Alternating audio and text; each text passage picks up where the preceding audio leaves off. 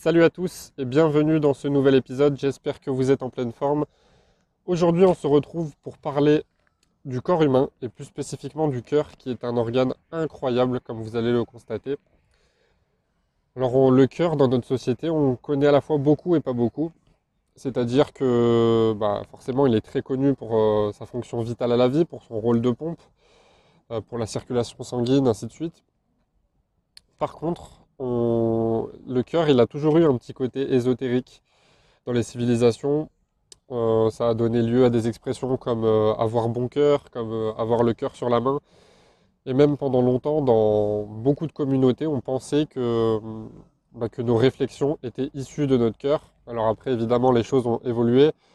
On s'est rendu compte que, bah, qu'en réalité, ça venait du cerveau. Mais le, cœur, il a vraiment un rôle essentiel pour notre santé, certes, mais aussi pour tout ce qui va être euh, notre état d'esprit, la gestion de notre système émotionnel. Et pour nos, bah, ça va impacter du coup nos, décisions dans notre vie de tous les jours. Ça, va impacter énormément de choses, nos relations, euh, l'aspect professionnel, l'aspect personnel. Ça va impacter beaucoup de choses. Alors, on peut prendre soin de son cœur de manière très simple. On peut euh, gérer son stress de manière très simple. On peut tout faire aujourd'hui pour prendre sa santé en main de manière très simple et peu onéreuse. Alors, le problème, c'est qu'aujourd'hui, on est de plus en plus dans le stress, on a de plus en plus de mal à gérer nos émotions, et on subit aussi une pression sociale qui est de plus en plus forte. Que ce soit à travers la société de consommation, qui sait qui va avoir euh, le dernier iPhone, qui sait qui va avoir euh, la plus grosse voiture, la plus belle maison, ainsi de suite. le problème, c'est qu'aujourd'hui aussi, on, est, on est en train de pervertir l'image de, l'être humain et qu'on considère beaucoup plus un être humain en fonction de ce qu'il possède plutôt qu'en fonction de ce qu'il a accompli. Et ça aussi, ça va être une source de stress. Donc pourquoi je voulais parler du cœur aujourd'hui, c'est plus spécifiquement de la cohérence cardiaque puisqu'en refaisant le tour de mes podcasts un petit peu, je me suis rendu compte que je devais vous faire un podcast complet sur la cohérence cardiaque, mais que ça m'était complètement sorti de la tête. Donc c'est pour ça que j'en profite aujourd'hui pour parler de la cohérence cardiaque. Alors ça peut paraître un petit peu scientifique, mais vous allez voir que c'est très simple. Dans le corps humain, on a ce qu'on appelle le système nerveux, ça tout le monde connaît, mais ce que tout le monde ne sait pas, c'est que le système nerveux se divise en sous-catégories. Et dans une de ces sous-catégories, on trouve le système nerveux autonome, c'est-à-dire celui qui agit tout seul de manière automatique en fonction de nos besoins et de notre environnement. Et dans le système nerveux autonome, on a deux branches, le système nerveux sympathique et le système nerveux parasympathique. Donc le système nerveux sympathique, euh, si on veut faire une analogie, c'est un petit peu comme l'accélérateur. Le système nerveux parasympathique, c'est le frein. Donc L'accélérateur, vous l'avez compris, c'est celui qui va, déclencher du stress et du cortisol. Et le système nerveux parasympathique, au contraire, ça va être, comme je l'ai dit, le frein. Donc c'est celui qui va déclencher une baisse de cortisol, donc l'hormone du stress. Et c'est là où on sera plus dans un état de relaxation, de bien-être. Alors on a différentes euh, hormones qui sont sécrétées durant la journée euh, en fonction de notre hygiène de vie. Donc aucune hormone n'est bonne ou mauvaise en soi tout est toujours une question de quantité.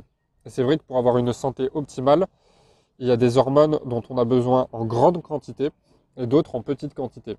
Et il se trouve que le cortisol fait partie des hormones dont on a besoin en petite quantité. Euh, parce qu'il existe du bon stress qui nous est utile. Par exemple, en situation de survie, le cortisol nous est très utile. Parce que c'est le stress qui peut nous permettre de survivre. De la même manière, on sait que le cortisol, le moment de la journée où il est le plus élevé, c'est le matin au réveil. Pourquoi? Parce que c'est le cortisol qui nous permet de nous réveiller. Euh, à l'inverse, euh, des hormones dont on a besoin en plus grande quantité, ça peut être par exemple la testostérone, qui est très connue des sportifs, mais dont tout le monde a besoin en grande quantité pour, euh, bah, pour avoir une bonne vitalité.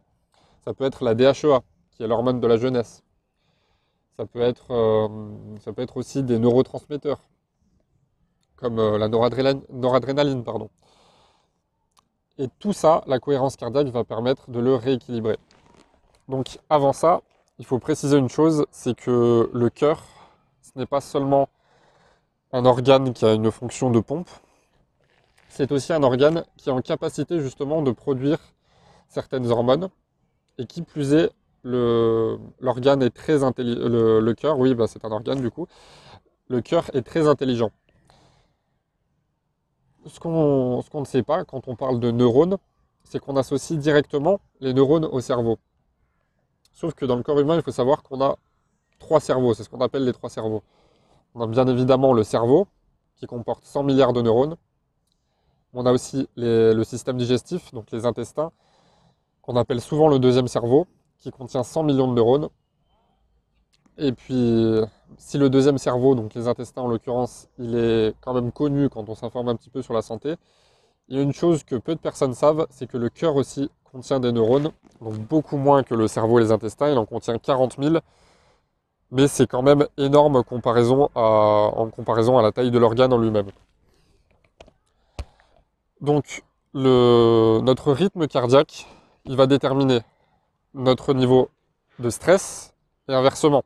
Quand on est stressé, on sait que le rythme cardiaque va avoir tendance à s'accélérer.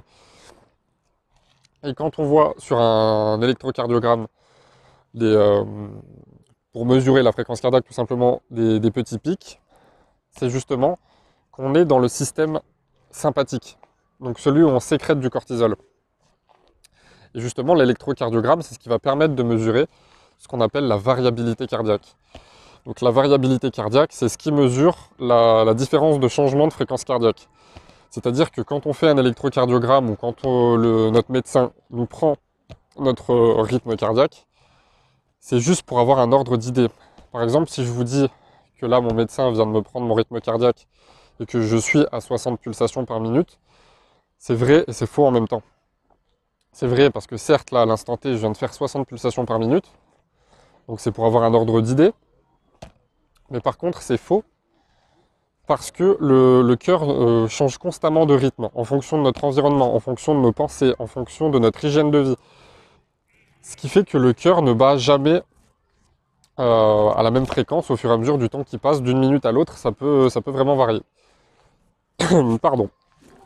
Donc, ce qui va déterminer si une personne, donc c'est un des facteurs, mais c'est un gros facteur, ce qui va déterminer si une personne va être en bonne santé ou pas, ou si elle va bien gérer ses émotions ou pas, ça va être sa variabilité cardiaque. Plus la variabilité cardiaque est importante, plus on a de chances d'être en bonne santé. Et à l'inverse, plus la variabilité cardiaque est faible, plus on a de chances de développer des maladies, des troubles, ainsi de suite. Donc la variabilité cardiaque, ce serait, euh, bah, grosso modo, ce serait par exemple là, à l'instant T, je vais faire 60 pulsations par minute. La minute d'après, je vais en faire 55. La minute d'après, je vais en faire 58. La minute d'après, je vais plutôt en faire, euh, je sais pas, 50 si je suis très sportif. C'est ça, plus la variabilité cardiaque est importante, plus on est en bonne santé. Alors ça peut paraître contre-intuitif, mais pourtant c'est le cas. Le corps humain est incroyablement bien fait et vous allez comprendre pourquoi ça fonctionne de cette manière justement. Donc on a un état qui s'appelle, pour, avoir une bonne santé cardiaque, qui s'appelle justement la cohérence cardiaque. Donc la cohérence cardiaque, c'est un état où comme son nom l'indique, où notre respiration, elle est en cohérence avec notre rythme cardiaque. Ce qui permet d'avoir des niveaux de cortisol qui sont relativement faibles, ce qui permet de mieux prendre des décisions, d'être moins stressé, d'avoir de meilleures relations et d'être en meilleure santé tout simplement. Donc la cohérence cardiaque, il y a énormément de moyens pour l'atteindre. Et on observe que les gens qui ont une bonne hygiène de vie, en général, elles ont une meilleure cohérence cardiaque que la moyenne. Mais en tout cas, il y a une chose qui est sûre, c'est que chaque personne est différente, chaque organisme est différent. Donc, comme il existe de multiples méthodes pour atteindre cette cohérence cardiaque, on ne va pas tous l'atteindre de la même manière. Par contre, on s'est rendu compte d'une chose, avec euh, beaucoup de travaux de la communauté scientifique, c'est que malgré tout, on reste tous des êtres humains et que on a trouvé une technique qui fonctionne sur absolument tout le monde, peu importe comment on est conçu, pour atteindre cet état de cohérence cardiaque. Et donc, maintenant, en plus d'être un, un état particulier du rythme cardiaque, la cohérence cardiaque est considérée comme un exercice euh, respiratoire. Donc c'est très simple. On l'appelle le 365. Pourquoi 365 que déjà ça, ça fait référence aux 365 jours de l'année. On est censé le faire toute l'année si on veut tirer des bénéfices cumulés. Et chaque chiffre a une signification. Le 3 pour 3 fois par jour. Parce qu'on a remarqué que la cohérence cardiaque, quand on la pratique, elle a des effets de 3 à 6 heures. Ça varie selon les organismes, ce qui signifie qu'on est relativement détendu pendant 3 à 6 heures. C'est plus proche des 6 heures, on a observé une moyenne de 5 heures, mais encore une fois, tous les organismes sont différents. Euh, le 6, c'est pour 6 respirations par minute. Donc il suffit d'inspirer 5 secondes par le nez et d'expirer 5 secondes par le nez ou la bouche au choix, ce qui donne 6 respirations par minute si on fait le calcul, et 5 pendant 5 minutes. Donc vous avez compris, l'exercice respiratoire, il dure 5 minutes, en inspirant 5 secondes et en expirant 5 secondes, le tout au minimum 3 fois par jour pour être sûr d'être relativement serein tout au long de la journée, justement parce que euh, la cohérence cardiaque a des effets de 3 à 6 heures. Et donc bah, le fait de le faire au minimum 3 fois, par exemple le matin dès le réveil, parce que c'est là où on a le cortisol le plus élevé, euh, ensuite approximativement 5 ou 6 heures après, donc aux environs de juste avant de votre pause déjeuner pour optimiser votre digestion aussi, et euh, admettons le soir en rentrant de votre lieu de travail ou juste avant de dormir pour être euh, relativement serein, être zen et préparer un bon sommeil. Et après, vous pouvez même faire euh, une quatrième fois en bonus, ou alors le faire plus de fois dans la journée si vous choisissez par exemple de le faire toutes les trois heures pour être sûr d'être tout le temps détendu. Mais voilà, commencez par trois fois pour prendre cette bonne habitude. Donc pourquoi trois fois? Je l'ai expliqué, c'est tout simplement bah, pour être sûr d'être bien détendu tout au long de la journée et tirer les bénéfices des, 3 à 6 heures à chaque fois. Les 6 respirations par minute, bah, c'est tout simplement parce qu'on a découvert que c'était à cette fréquence, la fréquence 6, qu'on appelle aussi la fréquence euh, à 0,1 Hz, même si on peut tous l'atteindre à une fréquence différente, qui permet justement d'être en cohérence cardiaque. Et par contre, pourquoi 5 minutes? Alors, 5 minutes, ça ne veut pas dire que si on en fait moins, c'est pas bénéfique, et ça ne veut pas dire que si on en fait plus, c'est pas bénéfique non plus. C'est juste qu'on a remarqué que 5 minutes, c'était vraiment le, bah, ce qui était en, corrélation avec la loi Pareto, un minimum d'effort pour un maximum de résultats. On a observé que les premiers gros bénéfices arrivaient au bout de 3 minutes de pratique. On a observé que les bénéfices optimum arriver au bout de 20 à 30 minutes de pratique. Mais on a pu observer que le, meilleur ratio entre le temps passé et les bénéfices obtenus, il était pour 5 minutes de pratique. Et c'est pas et la durée par rapport aux bénéfices n'est pas proportionnelle, c'est-à-dire que faire 20 minutes de cohérence cardiaque d'affilée, ça n'équivaut pas à 4 fois plus de bénéfices que 5 minutes. Donc là où on obtient vraiment le plus de bénéfices en un minimum de temps, donc là où le ratio est le meilleur, c'est 5 minutes. Euh, après, si vous voulez faire des séances plus longues, évidemment, il y aura des, bénéfices plus longs. Mais voilà, on reste sur une fourchette de 5 minutes.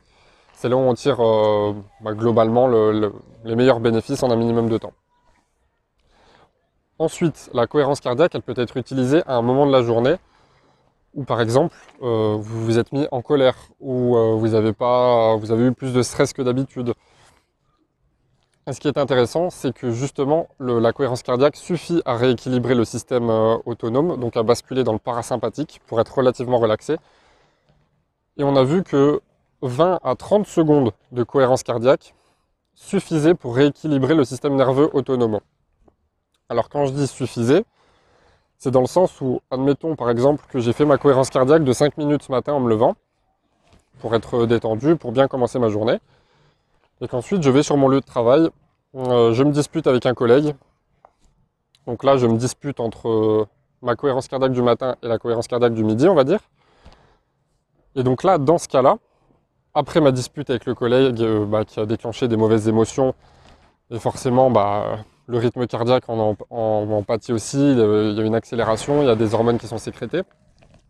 À ce moment-là, faire 20 à 30 secondes de cohérence cardiaque, ça peut être intéressant justement pour venir rééquilibrer le système nerveux pour se détendre et pour repartir du bon pied. Par contre, c'est sûr que si on veut vraiment des bénéfices, euh, en dehors de ce genre de situation, l'idéal, c'est de la pratiquer pendant 5 minutes. Et ça a un impact énorme sur, le, sur la santé, sur le système émotionnel. Alors on va rentrer un petit peu dans les bénéfices de la cohérence cardiaque. Il y en a une infinité. Je ne pourrais pas tous vous les citer dans ce podcast, parce que sinon le podcast durerait des heures et des heures. Je, je vais vous citer vraiment les plus gros bénéfices. Déjà, il faut savoir que la cohérence cardiaque est utilisée euh, pour la récupération sportive.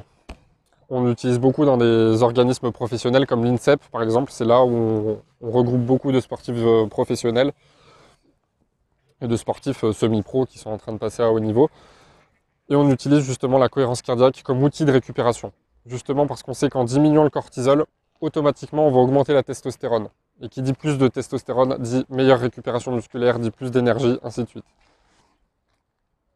Ensuite, inutile de vous préciser que c'est un outil formidable pour gérer le stress, l'anxiété, pour euh, se recentrer sur ses émotions, et que ça fonctionne beaucoup mieux que n'importe quel anxiolytique qu'on peut vous prescrire. Pourquoi? Tout simplement parce qu'on agit sur quelque chose de mécanique. C'est la respiration. Donc avec la respiration, on a des effets immédiats sur le stress et en plus de ça, particularité de la cohérence cardiaque, c'est que ça va agir sur plusieurs heures. Donc non seulement on va avoir des bénéfices immédiats, là tout de suite à l'instant T, et en plus de ça, ça va se répandre sur 3 à 6 heures. Et sur toute la journée si on le fait 3 à 4 fois par jour. Donc si vous n'avez pas 3 fois 5 minutes par jour pour votre bien-être, c'est qu'à un moment donné, il faudrait peut-être revoir vos priorités aussi. Pour ce qui est des émotions, euh, on a vu que ça impactait beaucoup, beaucoup de monde et que c'était d'une grande aide, que ce soit pour les personnes qui veulent perdre du poids ou pour des personnes qui sont dans des, dans des situations où elles ont pris un petit peu des mauvais chemins de vie.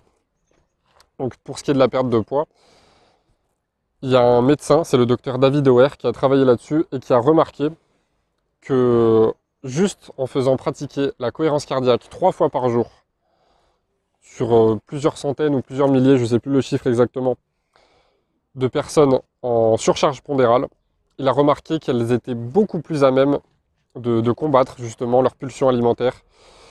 Et comme je l'avais dit euh, dans un post Instagram, la gestion du stress et des émotions dans une perte de poids, c'est ce qui fait le plus gros du travail. Parce que vous pouvez faire tout le sport que vous voulez. Vous pouvez faire tous les efforts en termes d'alimentation que vous voulez si vous ne savez pas gérer votre stress, au bout d'un moment, ça ne sera pas tenable sur le long terme et vous allez forcément finir par craquer. Donc c'est en gérant le stress que, bah, plus de 50% du travail en matière de perte de poids sera fait. Ensuite, plus étonnant encore, il y a une entreprise qui s'appelle EarthNat qui, a fait des travaux justement sur la cohérence cardiaque, qui a mis en place un logiciel pratiquer la cohérence cardiaque, on a juste à suivre une bulle qui monte et qui descend pour inspirer, expirer. Et elle voulait savoir euh, si la cohérence cardiaque pouvait avoir des effets euh, positifs sur la mentalité qu'on peut avoir, sur notre vision du monde et sur le rapport qu'on a aux autres. Alors ce qu'elle a fait, c'est qu'elle a mené une étude dans la périphérie et, l'agglomération, même de manière plus large de Los Angeles, c'est qu'elle a, voulu euh, entrer en contact avec des prisonniers, surtout avec des prisonniers mineurs, mais aussi avec des jeunes délinquants, euh, bah, qui, démarraient vraiment pas la vie du bon pied. Et on a remarqué que dans la périphérie de Los Angeles, 85% des délinquants étaient récidivistes. Donc, on a voulu voir est-ce que la cohérence cardiaque pouvait avoir un effet positif, ne serait-ce que, sur le stress ou que sur les relations des, prisonniers entre eux. Donc pour ça, euh, il y a une chose très simple qui a été mise en place. On a fait croire aux prisonniers qu'ils devaient tout simplement tester un logiciel. Et en fait, on leur faisait tout simplement pratiquer 30 minutes de cohérence cardiaque euh, par jour pendant 6 semaines. Et, tout simplement, ils étaient obligés parce que tant qu'ils ne faisaient pas leur cohérence cardiaque en, en testant ce logiciel tout simplement, il ne sortait pas de la pièce. Donc au plus vite ils le faisaient, au plus vite ils étaient débarrassés. Donc forcément ils l'ont tous bien fait, ils ont fait leur cohérence cardiaque pendant six semaines. Et à l'issue de, leur peine, on a remarqué que seulement 12% de tous ceux qui avaient pratiqué la cohérence cardiaque étaient récidivistes. Donc on est passé d'un taux de 85% de récidivistes à 12%. Juste avec la cohérence cardiaque, juste en apprenant à mieux gérer ses émotions. Donc ça démontre aussi que, la délinquance, elle naît de deux choses.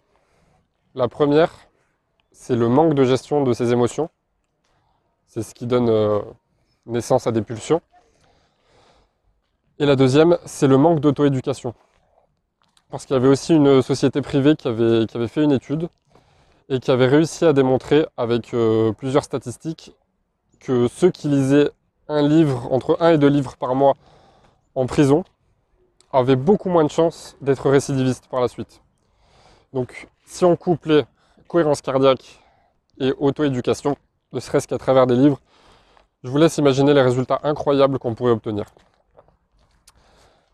Ensuite, pour continuer sur les bienfaits de la cohérence cardiaque, évidemment c'est excellent pour le cœur, puisque comme je vous l'ai dit, s'il y a une chose qui est bénéfique à notre santé cardiaque, c'est la variabilité cardiaque.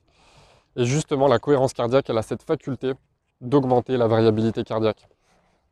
Donc pour reprendre l'exemple de l'électrocardiogramme, pour une personne qui est entre guillemets euh, dans une situation euh, lambda, qui a une hygiène de vie correcte mais sans plus, elle va avoir quand même tendance à beaucoup activer son système sympathique dans la journée et c'est ce qui peut se transformer malheureusement sans qu'on le ressente et sans forcément qu'on se considère comme stressé.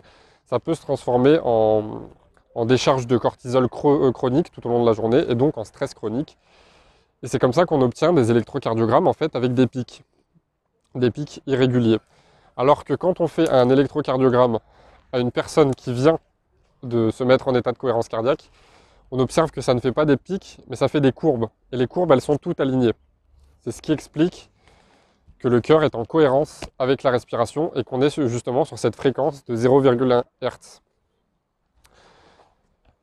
Ensuite, une autre chose qu'on développe beaucoup en faisant de la cohérence cardiaque, c'est de la DHEA. La DHEA, c'est peut-être plus connu des femmes que des hommes. Hum, c'est l'hormone de la jeunesse en fait. Et c'est à partir de cette hormone d'ailleurs que la testostérone est sécrétée. Donc plus on a de DHEA, plus on paraît jeune et moins on vieillit vite. Que ce soit pas forcément au niveau de l'aspect esthétique, même si ça y joue bien sûr, mais que ce soit au niveau articulaire, que ce soit en termes de dynamisme, euh, que ce soit en termes de, bah, en termes de vitalité globale tout simplement. Donc il y a beaucoup de personnes qui s'intéressent justement à cette hormone qui est la DHEA et qui font en sorte de se supplémenter en achetant de la DHEA sous forme synthétique dans le commerce. Sauf que je ne vous la recommande absolument pas parce que bah, c'est très peu biodisponible et donc très peu assimilable par le corps, donc c'est une, perte de temps, d'argent. Et euh, dans le meilleur des cas, ça, ce sera inutile et dans le pire des cas, ça peut même vous faire du mal si c'est des, euh, s'il y a des substances euh, toxiques qui sont ajoutées, s'il y a des effets secondaires, ainsi de suite.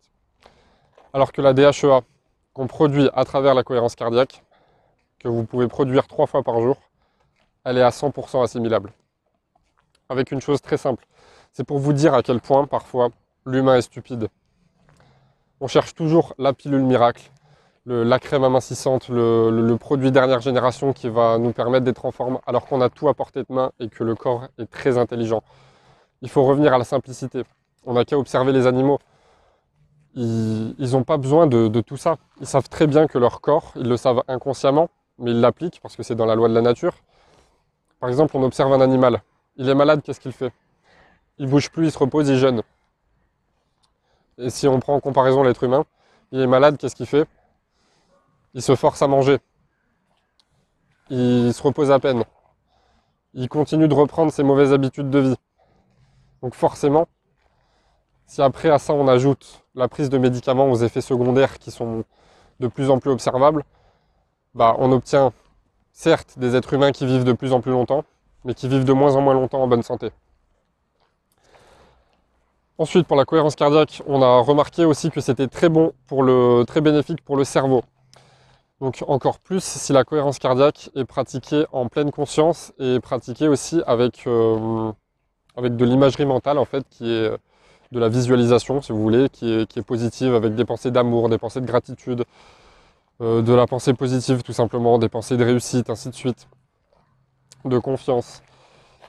Et on a remarqué bah, que c'était très bénéfique sur le cerveau, que ce soit sur notre vision d'appréhender après des, enfin, d'aborder plutôt des challenges, que ce soit euh, sur notre vision du monde, sur notre relation aux autres, ainsi de suite. Ensuite, le système émotionnel, bien évidemment, gère beaucoup mieux quand on pratique la cohérence cardiaque. Déjà, c'est logique parce qu'on diminue le stress, mais aussi parce que la cohérence cardiaque, elle a une particularité, c'est qu'elle renforce en plus de ça le système immunitaire. Donc qui dit système immunitaire dit moins de maladies. Qui dit moins de maladies aussi, forcément, ça va influencer sur notre état d'esprit.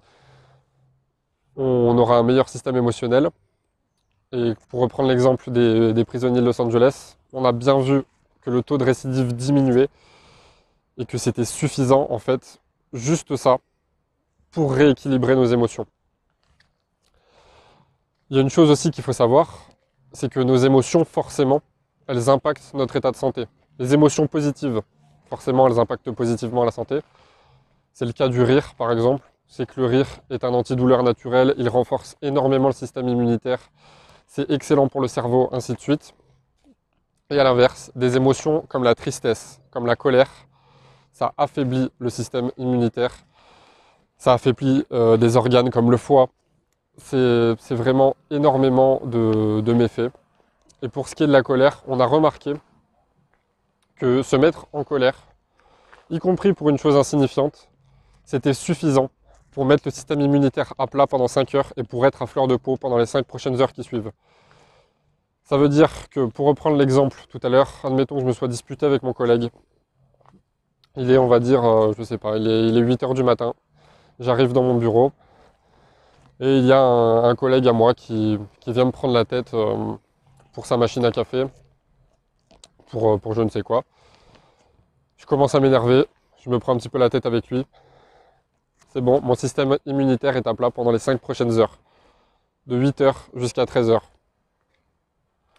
Imaginons que j'ai une nouvelle contrariété avec un client aux alentours de 15h. On se prend un petit peu la tête, on se dispute, même si c'est relativement court, même si c'est pour une chose insignifiante, mon système immunitaire est à plat pour les 5 prochaines heures. Donc si on couple de mauvaises émotions avec une mauvaise hygiène de vie, on comprend aussi pourquoi de plus en plus de personnes sont malades de plus en plus souvent. Donc, là, je reprends cet exemple. J'ai eu une dispute à 15 heures. Mon système immunitaire est à plat pour les 5 prochaines heures, donc jusqu'à 20 heures. Et par la même occasion, je serai beaucoup plus à même de m'énerver facilement pendant ces 5 prochaines heures. Donc c'est un cercle vicieux en fait. C'est-à-dire que je vais rentrer chez moi, euh, ma femme ou mes enfants vont me demander euh, est-ce que j'ai passé une bonne journée? Bah, je vais peut-être euh, être irritable. Je vais leur dire bah, évidemment que non, que j'ai passé une mauvaise journée. Il y a un tel qui a fait ceci, cela. Je vais commencer à m'énerver sur ma femme, sur mes enfants, sans aucune raison, alors qu'ils ont strictement rien fait. C'est une des conséquences d'une mauvaise gestion émotionnelle, qui est parfois inconsciente. Et ce qui fait que là, je reviens de m'énerver. Mon système immunitaire est à plat encore une fois pendant 5 heures. C'est la raison pour laquelle il y a des personnes qui ont le système immunitaire à plat constamment. Parce qu'elles vont de. Déjà, elles sont dans un environnement qui est très toxique. Elles ne font que entretenir des disputes, que entretenir des, bah, émotions de colère, de tristesse, ainsi de suite. Et si on couple ça avec une mauvaise alimentation, avec de la sédentarité. Euh, forcément, après, des mauvaises émotions, ça implique aussi des problèmes de sommeil. Ça va enclencher encore plus d'anxiété. À ce moment-là, bah, forcément, le système immunitaire sera tout le temps à plat. Et on va être de plus en plus malade au fil du temps. On va se plaindre de plus en plus. Qui dit par exemple moins de sommeil dit encore plus d'irritabilité et c'est un cercle vertueux. C'est pour ça qu'une chose qui peut paraître aussi insignifiante que la cohérence cardiaque, elle peut avoir des effets énormes sur votre vie. Personnellement, je la pratique depuis plus de deux ans. Et avant ces deux ans, je me suis toujours intéressé à la gestion du stress, au corps humain, ainsi de suite, à tout ce qui est méditation, ce genre de choses. Mais je, m'intéressais de plus en plus à la cohérence cardiaque, à creuser un peu le sujet, vraiment les effets, le pourquoi du comment. je me suis mis à la pratiquer. Et c'est pour ça que je la pratique tous les jours, au minimum trois fois par jour. Euh, voilà, on prend 5 minutes pour la pratiquer. Euh, l'idéal, c'est de la pratiquer en position assise ou debout. Là où il y a les meilleurs bénéfices, c'est vraiment en position assise euh, plutôt que debout. Et vraiment, la position à bannir, c'est la position allongée, puisque pour des raisons physiologiques, vu que le, corps est dans une, position horizontale, les bénéfices euh, physiologiques ne sont pas les mêmes et c'est pas du tout optimisé. Donc c'est presque comme si vous n'avez rien fait en fait. Euh, est-ce que la cohérence cardiaque, euh, c'est plutôt préférable? On m'avait déjà demandé, plutôt avec de la musique ou sans musique? C'est comme vous le sentez, mais personnellement, je préfère beaucoup plus sans musique. Et alors ça, je n'ai rien lu à ce sujet, c'est que mon avis personnel. Mais je remarque plus de bénéfices euh, sans musique qu'avec. Et de la même manière, on me demande aussi, est-ce que c'est préférable de le faire les yeux ouverts ou fermés, un peu comme quand on médite encore une fois, c'est vous qui voyez. Mais euh, selon ma propre expérience, avec les yeux ouverts, on a plus de bénéfices si on se concentre vraiment. Euh, ensuite, pour commencer, je vous recommande vraiment de commencer avec un chronomètre, parce qu'au début c'est compliqué, hein. quand on n'a pas l'habitude, c'est une chose nouvelle, donc forcément, même si on compte dans sa tête ou avec ses doigts, on peut déjà se tromper à, une, seconde, à une seconde près. Et bah, du coup, ça peut ne pas nous mettre dans un état de cohérence cardiaque. Donc je vous, recommande de, commencer avec un chronomètre ou de commencer avec une application qui est géniale qui s'appelle Respirelax, où vous pouvez faire plein d'exercices respiratoires dessus, vous réglez euh, votre chronomètre en fait, et vous pouvez le programmer pour faire de la cohérence cardiaque. Et ensuite, c'est qu'une fois que vous aurez de l'expérience, que vous pourrez pratiquer sans, sans chronomètre, parce que vous aurez intégré, euh, bah, par habitude, votre cerveau aura intégré la fréquence à laquelle inspirer, expirer. Euh, mais personnellement, même si j'ai déjà plus de deux ans de pratique dans la cohérence cardiaque et que j'ai parfaitement bien intégré à quelle fréquence respirer, je préfère toujours utiliser un chronomètre pour être sûr d'optimiser les résultats. Et ça, bah, c'est vraiment applicable de partout.